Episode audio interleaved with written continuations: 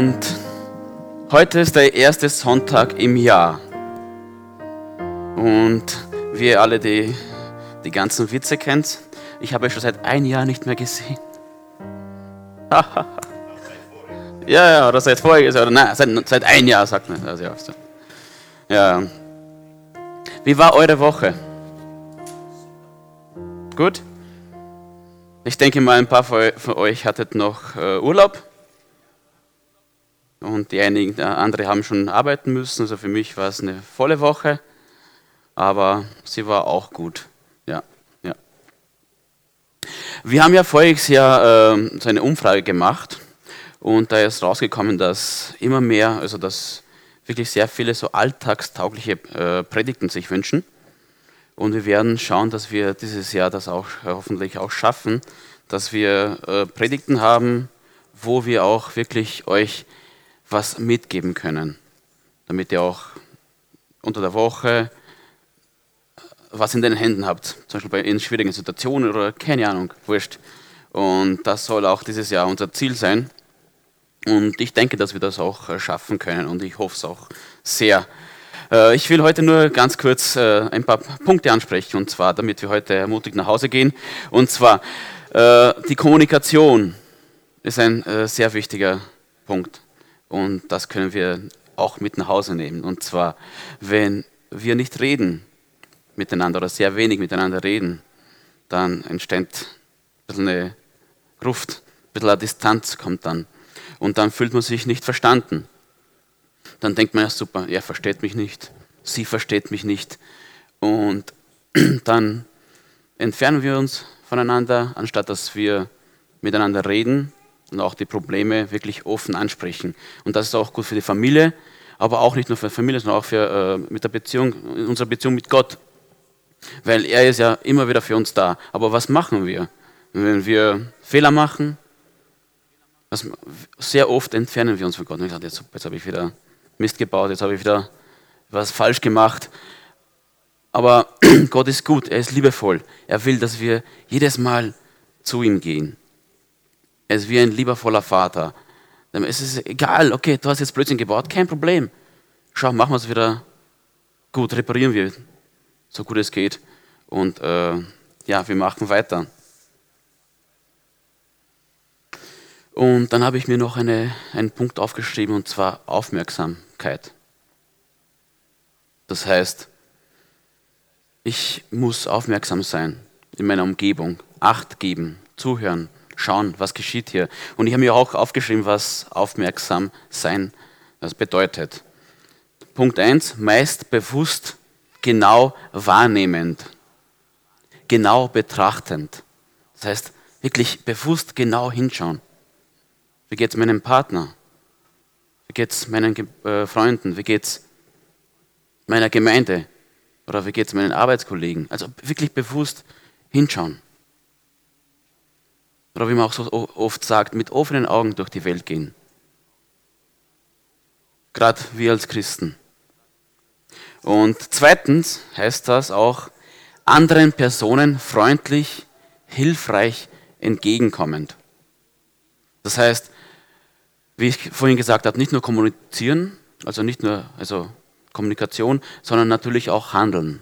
Wenn ich ihm jeden Tag sage, wenn ich meiner Frau jeden Tag sage, ich liebe dich, aber ich sitze nur rum und mache gar nichts oder keine Ahnung, dann ist das ein bisschen komisch.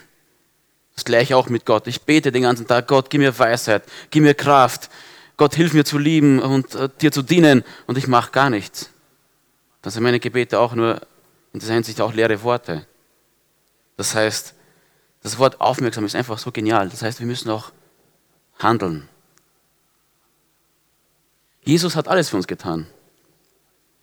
Er ist auf diese Welt gekommen und er hat auch sein Leben gegeben, damit wir heute hier sein können und auch handeln können. Das heißt, er hat uns auch die Kraft gegeben. Er hat uns befähigt.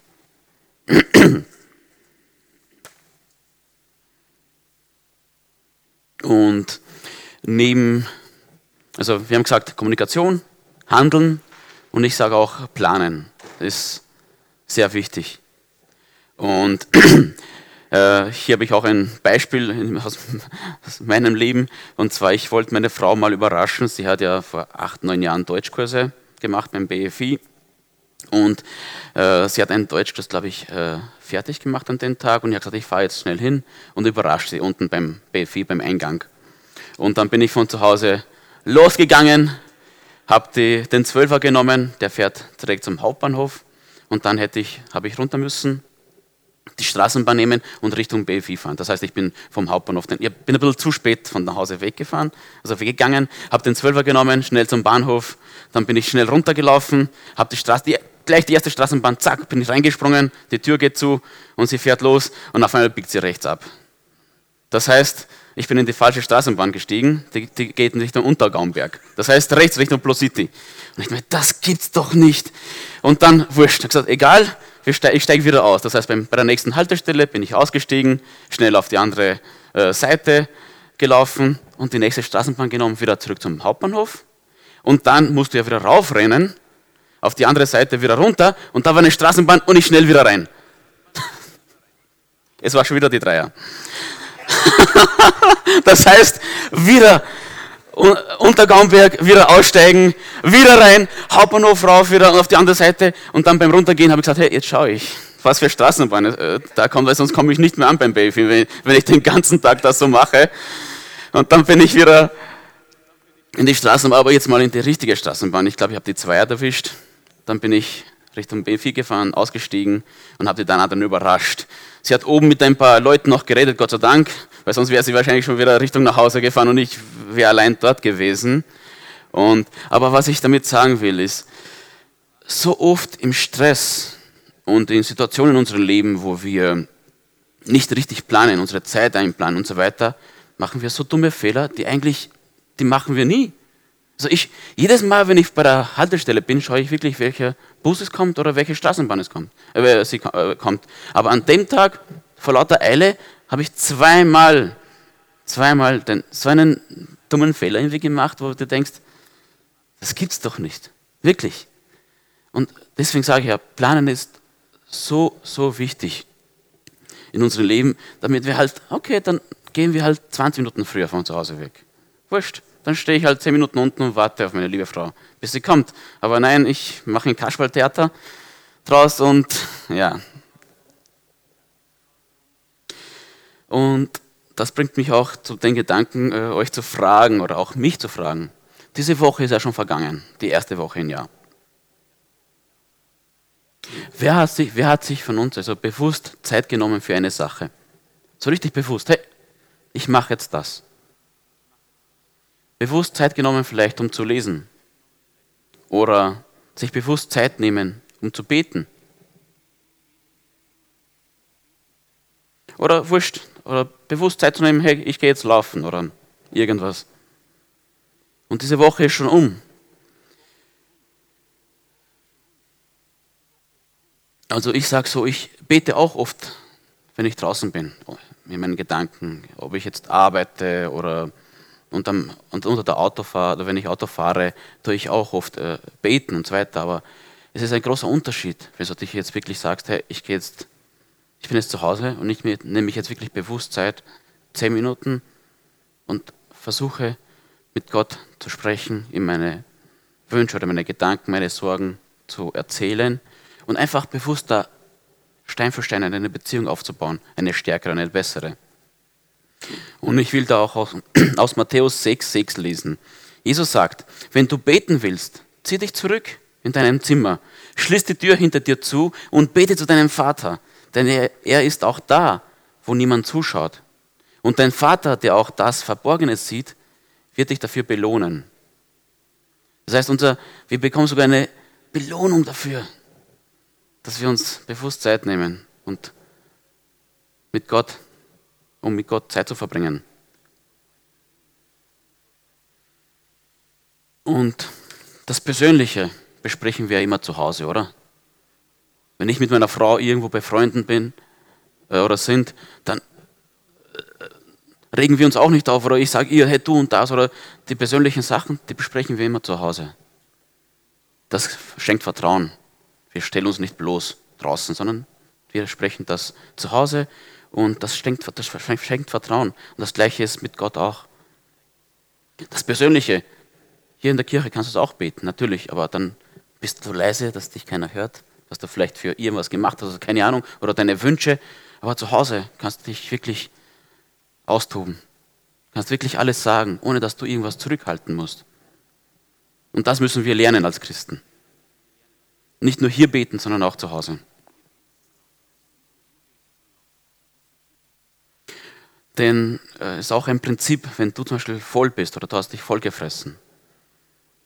Wenn du jetzt weiter isst, dann passt einfach nichts mehr in dir rein, dann geht es irgendwann mal raus. Und Gott will uns einfach segnen, er ist ein guter Gott. Und er will uns so vieles geben. Aber was machen wir? Wir sind voll mit Arbeit oder mit Stress oder mit anderen Sachen. Es gibt so viele Sachen heute schon, wirklich. Äh, Netflix, es gibt Spiele, es gibt so viele Sachen, die uns einfach die Zeit wegnehmen. Aber wir wünschen uns Gottes Segen. Wir wünschen uns so viele Sachen. Aber wo, wo soll er das reinstopfen, wenn wir voll sind? Das geht nicht. Das heißt, wir müssen uns die Zeit nehmen, Gott unser Leben hingeben, uns sozusagen entleeren, einfach alles abgeben. Und dann kann uns Gott verschenken, wenn, wir, wenn unsere Hände voller Taschen sind und wir in den Händen auch noch was halten. Geht, wir können nichts mehr nehmen, wir müssen auslassen. Und dann können wir wieder was greifen. Und das ist wunderbar. Also lasst eure Sorgen, eure Probleme bei Gott und er segnet immer wieder. Und lasst uns auch dieses Jahr richtig starten. Ich will noch äh, zwei oder vier Verse, fünf Verse noch lesen und dann bin ich eh schon fertig. Hebräer 10, 24 bis 25. Lasst uns aufeinander achten. Wir wollen uns zu gegenseitiger Liebe ermutigen und einander anspornen, Gutes zu tun.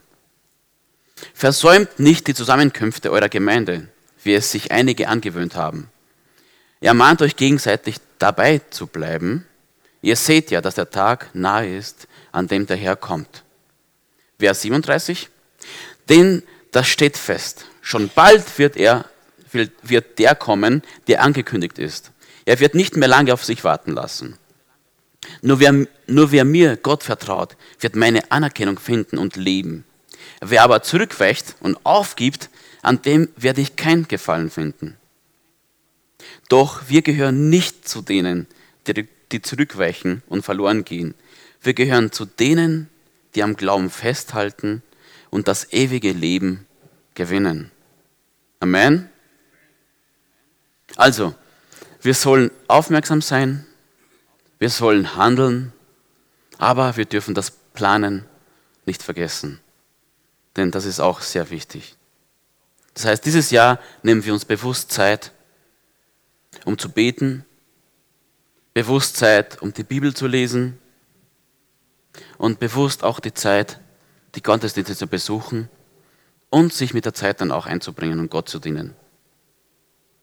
Und wir ermutigen uns gegenseitig dran zu bleiben. Weil alleine ist es schwer, aber gemeinsam können wir vieles erreichen. Danke, dass ihr mir zugehört habt. Wir werden noch ein, ein Lied äh, singen und am Ende werde ich noch ganz kurz ein, ein paar Updates noch sagen. Danke.